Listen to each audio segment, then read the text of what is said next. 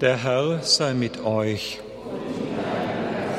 Aus dem heiligen Evangelium nach Johannes.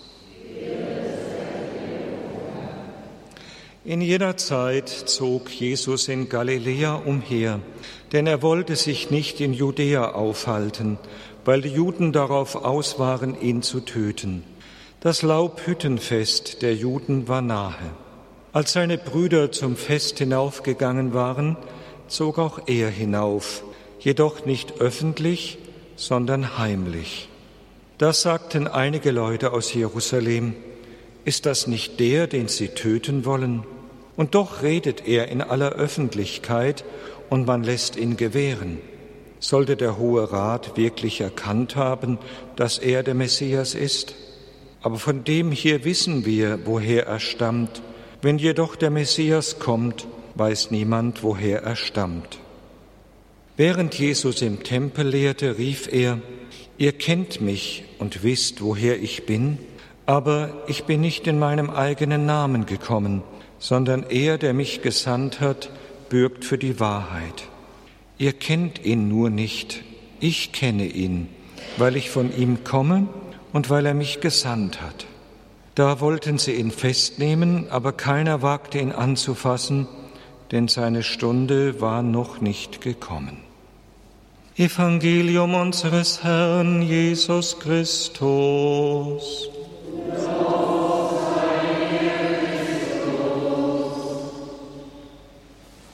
Es ist nur eine kleine Bemerkung, aber vielleicht auch nicht ganz unwichtig.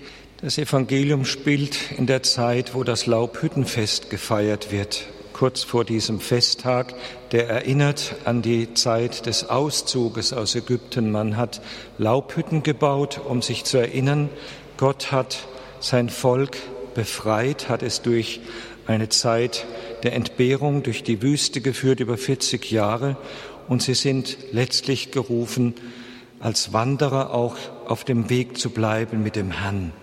Es ist eine Erinnerung an eine längst vergangene Zeit, aber eben auch Erinnerung, dass Gott es war, der befreit hat, dass Gott es ist, der ihnen eine bessere Zukunft geschenkt hat. Und wenn dieser Festtag jetzt erwähnt wird, dann, dass Jesus jetzt auch derjenige, als derjenige erkannt werden will, der dies in einer ganz tiefen Weise einlöst, nämlich Befreiung nicht aus einer äußeren Knechtschaft, sondern Befreiung von einer tieferen Gebundenheit, von der Sünde. Und nicht nur ein irdisches Land, das sie in Besitz nehmen können, sondern letztlich Gott selber. Dort sollen sie seine, ihre Heimat finden. Und so steht er vor ihnen als derjenigen, der letztlich das, was im Auszug, im Zeichen schon geschehen ist, in einer tieferen Weise nun verwirklicht. Aber sind Sie nun bereit, sich mit ihm auf den Weg zu machen? Sind Sie bereit, nochmal aufzubrechen im Glauben?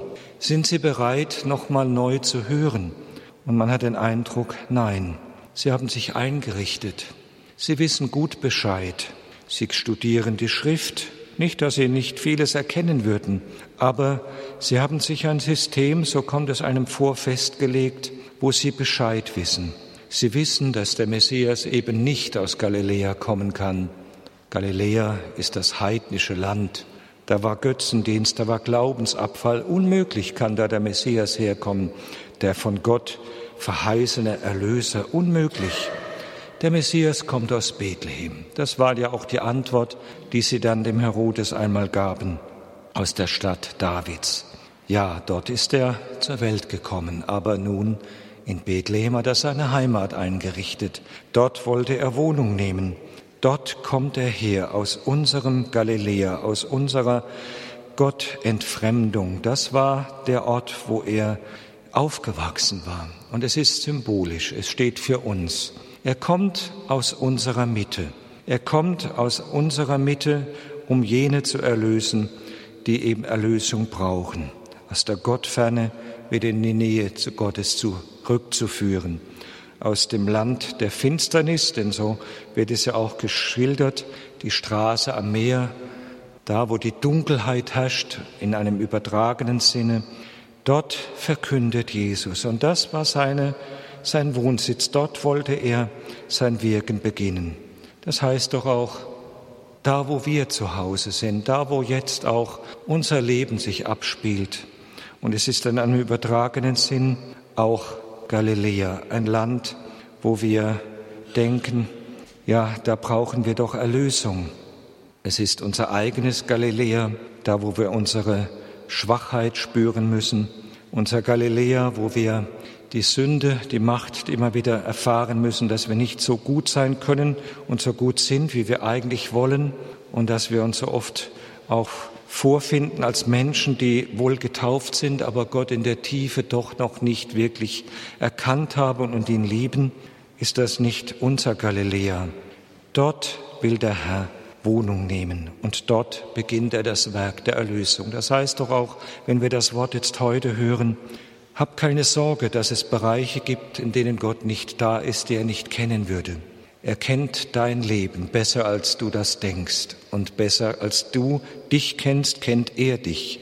Er weiß, was in dir ist und was in dir noch Erlösung braucht, wo du noch im Dunkel bist, wo du ihn nicht kennst, wo du noch nicht das Licht hast, das aus seiner Liebe kommt, um die Welt und dein Leben richtig zu erkennen und wirklich zu wissen, wohin die Reise geht du weißt so wenig.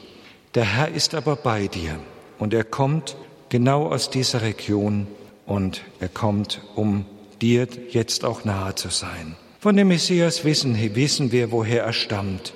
Sie haben ihre Vorstellung. Er war Sohn Davids. Sie hatten sich vorgestellt, einen politischen Befreier, einen, der mit Macht kommt, aber gewiss keinen Sohn des Zimmermanns. Und dann hat er sie immer wieder neu zu enttäuschen immer wieder neu enttäuschen müssen. Der Messias, der mit den Sündern Mahl hält. Der Messias, der die Kranken als seine Gefährten hat, der sie sammelt. Der Messias, der nicht einfach nur im Tempel zu Hause ist in Jerusalem. Die meisten Ansprachen und Predigten hat er auf freiem Feld gehalten, im Tempel der Natur. Was eine Enttäuschung, was andere Wege, die Gott geht. Und sie haben sie nicht erkannt. Sie haben sie nicht erkannt und haben ihn im Gegenteil sogar angeklagt der Gotteslästerung. Ja, er hat nicht gepasst in das System, das sie sich so zurechtgemacht haben. Ja, und so wird er immer mehr anecken. Was wisst ihr schon von ihm? Ihr wisst nicht viel. Ihr wisst nicht genau, was seine Heimat ist, dass er gekommen ist, Sünder zu erlösen, und ihr kennt auch nicht seinen tieferen Ursprung, dass er der Sohn des Vaters ist, eine Nähe, eine Intimität mit Gott lebt, die eins zu eins Gott übersetzt in unser Leben. Und ihr habt ihn nicht erkannt.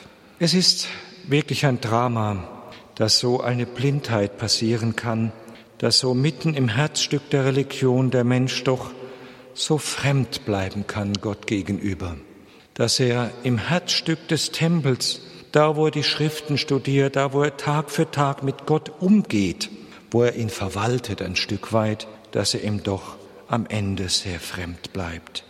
Ja, wir hören dieses Evangelium und es ist die Frage natürlich darin verborgen, wer ist Jesus für dich? Wer ist er? Du kannst sagen, ja, er ist Gottes Sohn, ja, er ist mein Erlöser, aber kannst du das von der ganzen Überzeugung deines Herzens sagen, dass er es ist, für den du leben willst, dass er es ist, den du kennenlernen willst. Kannst du von ganzem Herzen sagen, dass du dich bereitwillig auf den Weg machst, den er dir zeigen will, den er mit dir gehen will, auf zum Vater, auf in diese Nähe des Vaters und kannst du seinem Weg folgen? Bist du bereit, auch die Wege zu gehen, die er dich führt, Wege, die dem Messias nicht zugetraut waren, hinein in das Leiden, in die Verachtung. So hat er die Erlösung gewirkt und er wird uns fragen, bist du bei mir auf dem Weg? Kannst du mir vertrauen oder fängst du an zu murren, wie mein Volk es so oft getan hat, als es dann Entbehrung erfahren musste in der Wüste? Da hat es aufbegehrt bis dahin, dass es Mose steinigen wollte. Nicht nur einmal, mehrfach heißt es so im Buch ja, das, im Buch Exodus. Bist du bereit, mir zu vertrauen? Auch da, wo dein Weg eben die Entbehrung kennt. Da, wo du in Regionen geführt wirst, die dir unbekannt sind. in eine Krankheit hinein, die du nicht gewählt hast, in Fragen und Zweifel, die du dir nicht vorgestellt hattest, dass sie einmal über dich kommen. Kannst du mir vertrauen, dass ich mit dir bin und dass ich dich diesen Weg führe ins Licht? Das sind Fragen. Fragen an uns, ob wir tiefer, wirklich in der Tiefe unseres Herzens ihn annehmen wollen als unseren Erlöser. Und dass wir, wenn wir ihn erkennen als der, der wirklich von Gott kommt, dann auch bereitwillig, ja, als unseren Herrn annehmen und sagen, Herr, wenn du wirklich gekommen bist in das Land, in dem ich zu Hause bin, in ein Land, ja, meiner eigenen Erbärmlichkeit, meiner Sündhaftigkeit und dann in ein Land, in eine Umgebung, wo man dich oft gar nicht mehr beachtet, wo du gar nicht zählst, wo du nicht wichtig bist. Wenn du da hineinkommen wolltest, dann lass mich doch aus diesem Land aufbrechen und lass mich dir vertrauend folgen, auch auf dem Weg der Verachtung des Leidens, den du gewählt hast, den du angenommen hast, um uns zu erlösen. Das ist das Geheimnis. Er nimmt das Leiden an, die Verwerfung, die Verachtung, um uns genau dort die Erlösung zu schenken, wo die Finsternis in unserem Herzen regiert und wo wir noch so hart sind, so im Wesen fremd von unserem Ursprung her, fremd von Gott. Er hat letztlich diesen Weg akzeptiert, um uns, so sagt er in einem anderen Bild, als das verlorene Schaf aus den Donnen zu befreien. Und um das zu tun, muss er selber auch akzeptieren, dass er verletzbar ist, dass er verwundet wird. Und das tut er. Was haben wir für einen guten Gott? Was haben wir für einen Erlöser, der so nahe geht, der uns so nahe ist, auch in der Entfremdung von Gott, dem nichts und gar nichts fremd ist in unserem Leben und der bereit ist, das zu suchen, was verloren war, mich, nicht nur die anderen, auch mich in meiner ganzen ja, Gottferne manchmal, in der ich lebe, in meiner Gleichgültigkeit, Liebelosigkeit, in meiner Verlogenheit, in meiner Art und Weise, wie ich mich, ja, wie ich mich verhalte und wo ich in der Tiefe doch noch so fremd bin von Jesus. Für mich kommt er und für mich trägt er dieses Kreuz. Und er hat nur eines im Sinn oder eines erwartet er als Lohn, dass ich ihm folge und dass ich ihm vertraue. Danken wir dem Herrn für diesen Weg der Erlösung, dass er vom Vater kommt in unsere Gottfremde und dass er uns aus dieser Fremde wieder hinüberführt in diese Nähe Gottes, dass wir, und das ist das Schönste, was wir eigentlich sagen können, dass wir in diese Gotteskindschaft hineingeführt werden, in diese absolute Nähe dem Gott gegenüber, dass er wirklich unser Vater ist und nicht nur als Titel, sondern dass er unser Ursprung ist, unser Ziel, unser Alles, ja, dass wir so vertraut mit Gott umgehen dürfen, mit ihm leben dürfen, jetzt schon und dann in der Ewigkeit für immer. Das kann nur Jesus geben. Und damit hat er alle Distanz überwunden, ja, alles, was noch so zwischen uns und Gott steht. Was für ein Ziel. Leben in Gott, leben als Kind Gottes, nicht mehr als Knecht, nicht fremd von Gott, sondern eins mit dem Vater. Und dafür lohnt sich alles. Alles lohnt sich dafür, auch das Leid, was wir tragen, auch die Verachtung, auch das Missverstehen, auch da, wo wir in Dunkelheit unsere Wege gehen. Bleiben wir an der Hand des Herrn. Es lohnt sich. Er hat so Großes zu schenken. Amen.